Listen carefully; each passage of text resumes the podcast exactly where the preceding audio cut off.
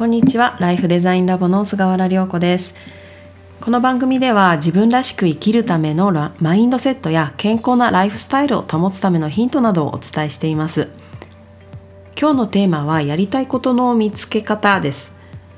この数年で副業を始める方も増えてきてあとは好きなことで仕事をしたいっていう要望が強くなってきているように思います。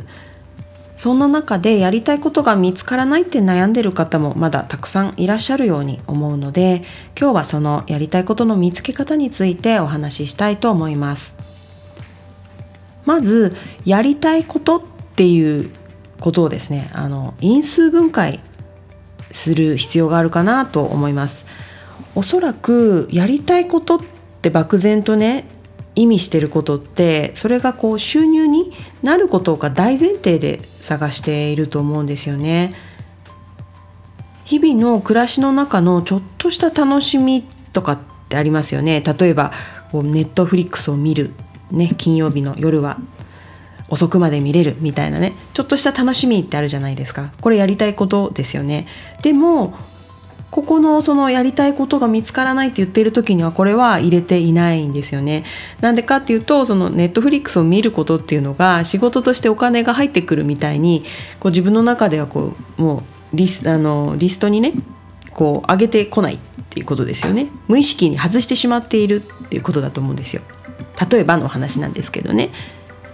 でおそらくこう育ってくる環境の中でこう収入にねつながることを良しとしてそうじゃないことがはこう無駄だみたいになってしまっていることってよくありませんか？なんかこう歌がね好きでちっちゃい頃はこう歌手になりたいとか言ってたんだけどまあそんな夢を追ってないでねちゃんとこう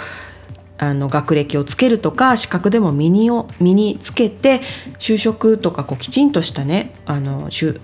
えーとお金になることをしなさいっていう空気直接言われないにしてもそういう空気ってあったと思うんですよ。まあ、時代としてやっぱりそういう方がねこう多かったしまあそのなかなか夢を叶えにくいような時代っていうこともあったと思うんですけれども今どうですかっていうことで時代がねとってもこう変化してきて個人として活動しやすい後押しが今すごくある状況なのであのもっとねこう柔らかい視点というか広げて視界を広げて考えてみるっていう改めてねいいんじゃないのかなと思うんです。そしてこう因数分解の話に戻るんですけれども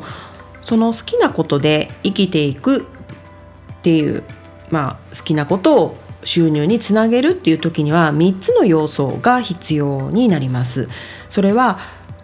1つ目世の中が求めていることですね、まあ、役に立つこととかです。で2つ目は自分ができること。得意なこと。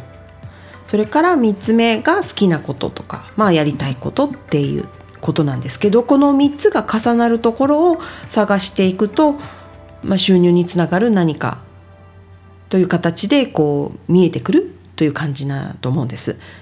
でちょっとこのもう一つずつをね詳しくお話しするんですけれどもその世の中で求められていることっていう視点を持つのはすごく大事で、まあ、自分のその、ね、やりたいこととその世の中のニーズがこうつながってくるとお金になるので世の中でどういうことってこう求められているのかなっていうふうに一度こうあの自分の今ね持っているあの考えとかっていうのをこうちょっと外してどういうことが起きているのかってちょっと見てみる必要があると思うんですね。で求められてることって何っていうとやっぱりこう人のこう悩みを解決することとか喜んでもらうとか感動してもらう、ね、こういうあのエンターテインメントとかってやっぱり感動とかね与えてるっていう意味ですごく役に立ってますよね。そういう視点で何がこの世で必要なのか。もう単純にあの食べ物を作る人たちって必要ですよね。農家の方とかね。お魚を取ってくださる方とか。そういういろんな視点でこう見ていく。あなるほどなって。こういうことが世の中で必要なんだ。自分も必要っていうのを考えてみたり世の中で何が必要っていう視点を持つっていうこと。で次のその2番目の自分ができることっていうのをもう一回確認する必要があってあの周りのね人に聞いてみるっていうのもすごくいいことだと思います。結構その自分ができることってあの過小評価してたりするんですよね。なんでかっていうと自分では普通にできるんだけど案外それがねできなくて悩んでいる方もいるっていうことなんですよね。例えば自分は初対面の人と緊張しないで話ができるっていうタイプだったとするじゃないですか。で自分の中ではねそれって全然普通だからあの大した価値に思っていないんだけれども実はこう人見知りの、ね、人とかこうコミュニケーションが苦手っていう方って世の中いてどうやったらね人とその会話ができるんだろう。その例えばあの初対面っていうのを限定したりとかしてね。どうやったら初めて会った人と話せるのとかそういうの悩んでる方っているんですよね。なのでちょっと自己分析してみてあれって自分初めてね人と話す時ってどういうことを考えてるんだっけってこうちょっと自分の中のこう心の動きとか考えとかを言語化してみるんですね。あ私そういえば初めて会う時って必ず人にあの質問してるなってどっから